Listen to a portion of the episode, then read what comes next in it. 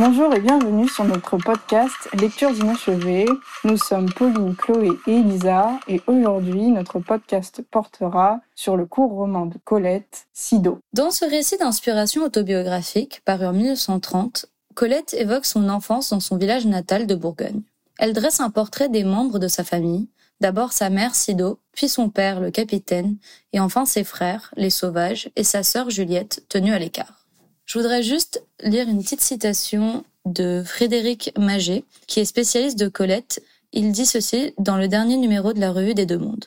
Colette est peut-être le trait d'union entre George Sand et la modernité littéraire. J'ai trouvé cette citation intéressante parce que notre dernier podcast portait sur Georges Sand. Je pense que maintenant on peut parler de ce qu'on a pensé du livre. Donc euh, personnellement, j'ai beaucoup aimé l'écriture de cette œuvre, mais sans particulièrement être euh, enthousiasmé par l'histoire en soi. J'ai trouvé que c'était très sur le plan descriptif de la relation euh, de personnages et moins sur l'élément un peu euh, d'action et de choses qui se passent, de renversement, etc. Et j'ai trouvé du coup que ça manquait un peu euh, à l'intérêt de la lecture. Alors, moi, j'ai bien aimé le livre. J'ai trouvé qu'il a été très bien écrit, que c'était très beau, qu'il y avait des passages vraiment très beaux. Mais c'est vrai que parfois, ça vole un peu dans tous les sens et c'est peut-être un peu une lecture difficile. Et je sais qu'elle est au programme du coup des lycéens. Et je trouve ça quand même difficile de demander à des lycéens de lire ça, surtout que le vocabulaire est assez compliqué par instant que moi, même moi, j'ai dû euh, ouvrir mon dictionnaire plusieurs fois parce qu'il y avait des mots que je comprenais pas ou que je comprenais plus, qu'il fallait que je revoie. Donc, je trouve que c'est quand même une œuvre compliquée, mais très très belle. Il y a, il y a des moments euh, de description très beaux et il y a beaucoup d'amour euh, dans ce livre et ça se sent. Après, ça m'a pas dérangé plus que ça qu'il n'y ait pas vraiment, disons, de fil conducteur, d'aventure, etc. Donc c'est vraiment un, livre sur sa famille, un livre d'amour filial et, un peu une, explication, c'est un retour sur toute sa famille et ça m'a pas vraiment dérangé en soi, mais c'est vrai que euh, j'ai trouvé que c'était quand même une lecture euh, compliquée. Après, euh, c'est les 150 ans de Colette, donc je trouve ça vraiment génial qu'on la remette un peu au centre des lectures et que beaucoup de gens puissent la découvrir parce que c'est vrai que moi j'avais pas, je crois que j'avais lu des petites nouvelles de Colette mais jamais vraiment lu Colette et j'ai beaucoup aimé la découvrir. comme je dis, il y a des vraiment vraiment très beaux dans, dans ce roman. Donc euh, voilà, ça vaut le coup. moi j'ai beaucoup aimé ce court roman. Euh, moi aussi, j'ai trouvé que l'écriture était très très belle. Et euh, ce que je trouve intéressant, c'est de découvrir Colette, parce que moi aussi, j'avais lu euh, ces nouvelles comme Claudine, les histoires de Claudine. C'était très très sympa. Mais là, c'est intéressant de connaître, apprendre à connaître Colette à travers sa description et sa relation avec sa famille. Et voilà, donc j'ai trouvé ça très beau, mais effectivement, c'est très dur à comprendre. Après, j'ai l'œuvre euh, qui est euh, demandée pour le bac, et c'est vrai qu'il y a beaucoup, un très grand lexique et beaucoup d'informations qui sont apportées. Mais je pense que lire le livre tout seul comme ça, c'est très compliqué. Ah oui, euh, moi j'avais pas l'œuvre avec les définitions et tout. Oui, voilà. Pas mal. C'est celle qui est au programme. oui, donc bien prendre celle qui est recommandée par le programme si vous êtes lycéen. voilà. ne pas lire sans aide. Mais je crois qu'il y a pas mal de lecteurs de Colette qui aiment beaucoup ce euh, court roman-là parce que ça leur permet de, même si c'est euh, une autobiographie un peu fictionnelle, euh, c'est pas une autobiographie complète, ça leur permet un peu de rentrer dans la tête de Colette et de, voir comment elle se plaçait au milieu de sa famille et quelles sont ses, disons, ses inspirations familiales, etc. Mm. Bah, je pense que ça se voit aussi de par la structure du roman qui commence du coup avec la mère, Sido. Et ce surnom est donné par le père de Colette, du coup. Et c'est le seul à l'appeler comme ça, c'est bien spécifié, donc c'est qu'un surnom unique. Et ensuite, du coup, on passe à une description du père, qui est dénommé le capitaine. Et après, on a les sauvages, donc les deux frères de Colette. Et une toute petite partie sur Juliette, la sœur un peu délaissée de la famille. C'est sa demi-sœur, non? Oui. Il y a beaucoup de demi-frères et de demi-sœurs euh, dans cette famille. Du coup, ça, c'est une des demi-sœurs. Et elle, euh, je pense, est tout ce que la famille a essayé de rejeter dans les carcans de la société, dans les mœurs, dans la vie euh, bien rangée, en quelque sorte. Je pense qu'on pourrait commencer par parler de la mère de Colette, donc Sido. Je vais lire un extrait. Son ouïe, qu'elle garde affine, l'informait aussi. Et elle captait des avertissements éoliens. Écoute sur Moutier, me disait-elle. Elle levait l'index et se tenait debout entre les hortensias, la pompe et le massif des rosiers. Là, elle centralisait les enseignements d'Ouest, par-dessus la clôture la plus basse. Tu entends? Rentre le fauteuil, ton livre, ton chapeau. Il pleut sur Moutier. Il pleuvra ici dans deux ou trois minutes seulement. Ouais, je pense que l'extrait est très révélateur des deux plus grandes notions, en tout cas à mes yeux, de ce livre, qui est d'un côté la famille et de l'autre côté le rapport à la nature. Et je pense que Colette a très bien fait dans son écriture de mélanger en fait les anecdotes familiales avec ce contexte et ce paysage en fait de fond qui est complètement naturel et qui est très lié à comment les relations se construisent entre les personnages. Moi, Sido, elle me faisait presque penser à une sorcière parce qu'elle a un rapport tel avec la nature que elle sait euh, en fait construire sa vie autour de ses sensations. Elle sent le vent, elle sent ce qui va se passer, ce qui va arriver avec la météo. Euh, elle a un rapport tellement proche, tellement clair avec ce qui l'entoure que c'est presque surnaturel. Et euh, il y a beaucoup d'adjectifs qui décrivent l'admiration que Sido porte pour la nature et sa vénération. Et il a indiqué qu'elle n'est pas du tout religieuse, enfin, ne suit aucune religion monothéiste, mais au contraire, elle a une foi en la nature, en cette nature qui la dépasse et c'est très sa relation est sacrée en fait mm. envers la nature. Mais ça se transmet à Colette parce que même Colette à un moment elle dit euh, je sais plus quelle divinité elle célèbre mais c'est une sorte de divinité un mix entre, euh, entre plusieurs euh, choses païennes etc. Mais elle est hyper proche aussi de la nature. Elle par exemple le matin, elle part toute seule dans la forêt euh, pour se balader, alors qu'elle est enfant, hein, euh, et elle, goûte euh, l'eau des ruisseaux, des sources.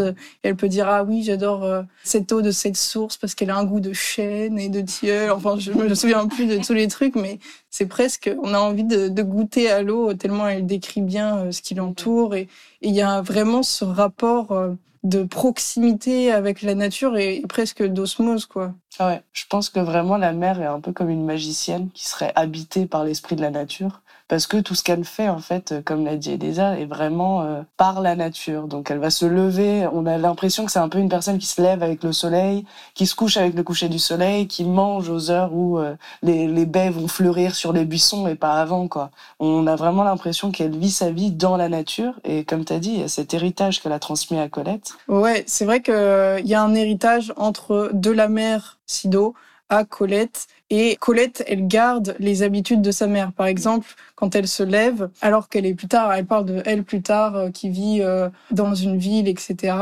Et quand elle se lève, elle dit comment est le vent dehors, d'où vient le vent. Et tout le monde lui répond, il fait beau, euh, ou il pleut, ou il fait gris. Et, elle, elle, elle dit, mais d'où vient le vent?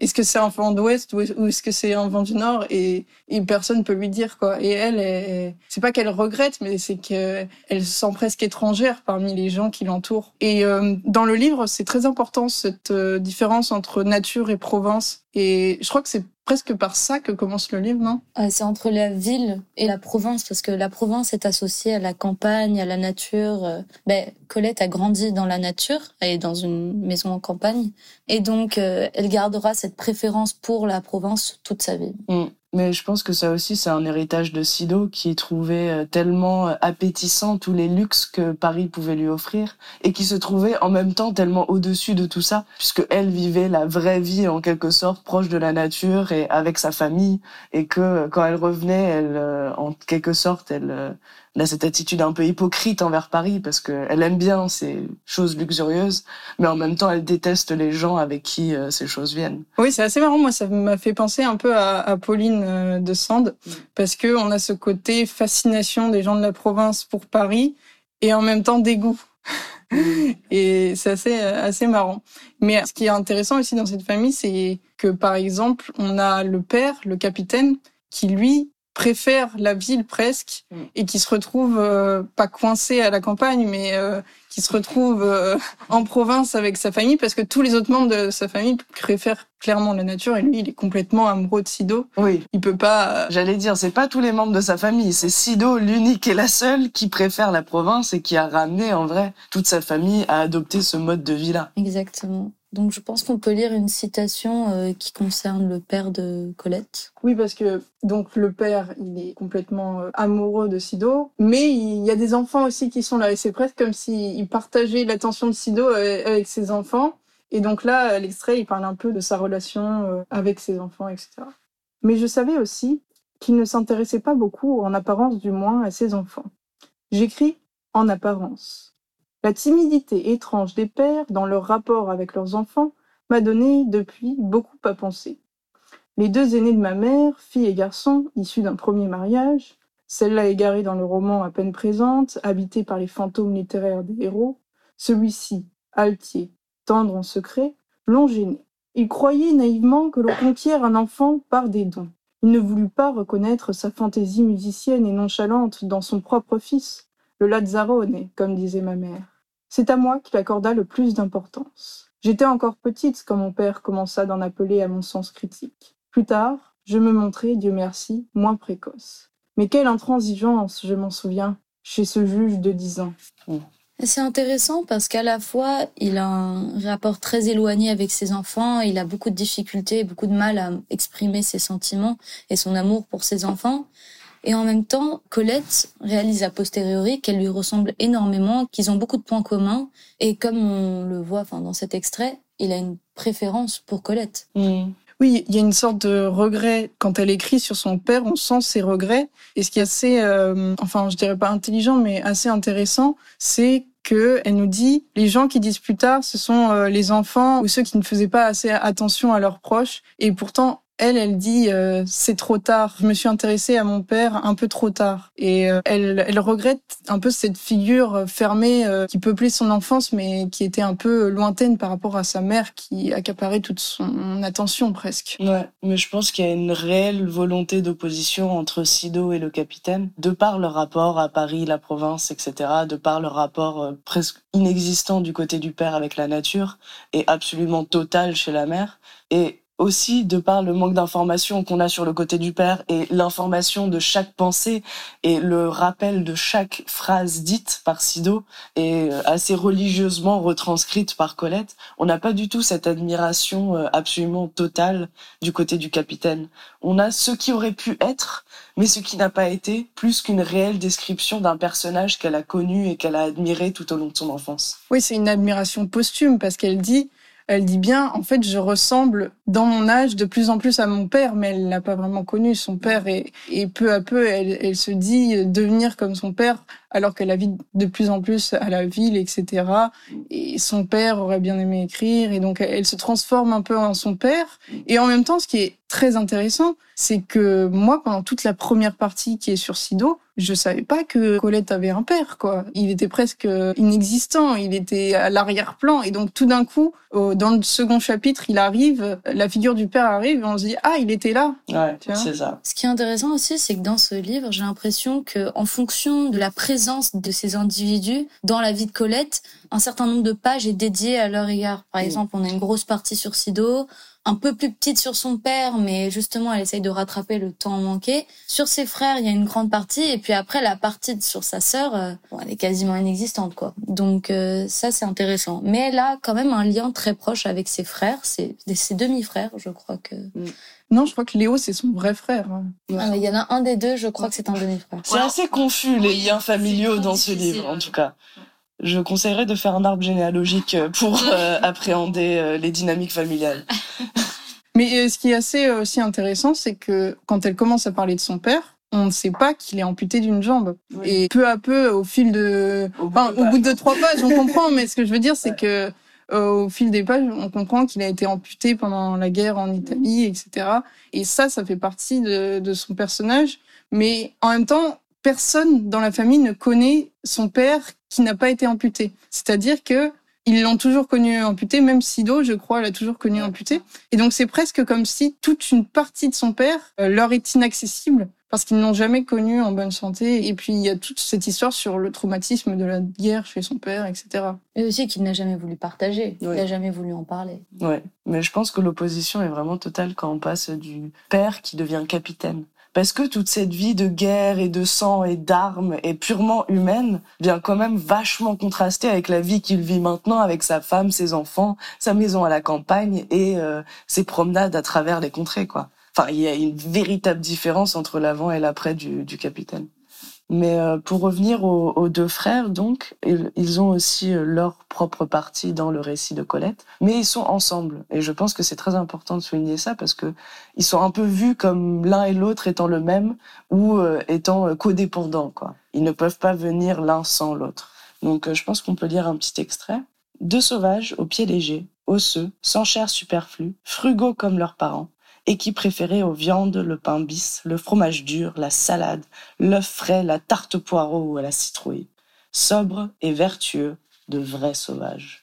Que faire d'eux? soupirait ma mère. Ils étaient si doux, que nul ne les pouvait atteindre ni diviser. Mais ils sont quand même un peu différents. Il y en a un qui suit l'autre dans ces deux frères. Bien sûr, l'aîné suit, euh, enfin le cadet suit l'aîné, un peu comme toutes les dynamiques euh, fraternelles, quoi. Et je trouve ça intéressant de les, appeler les sauvages. En fait, ils ont un peu leur propre idée de la vie, de ce qu'ils veulent faire. Et il y en a un, je crois, qui veut devenir médecin et donc qui veut justement faire des choses, euh, enfin rentrer un peu dans les codes de la société et l'autre qui ne veut pas du tout euh, faire ça, il veut être musicien ou, ou alors il a du talent euh, en musique mais il ne veut pas faire ça.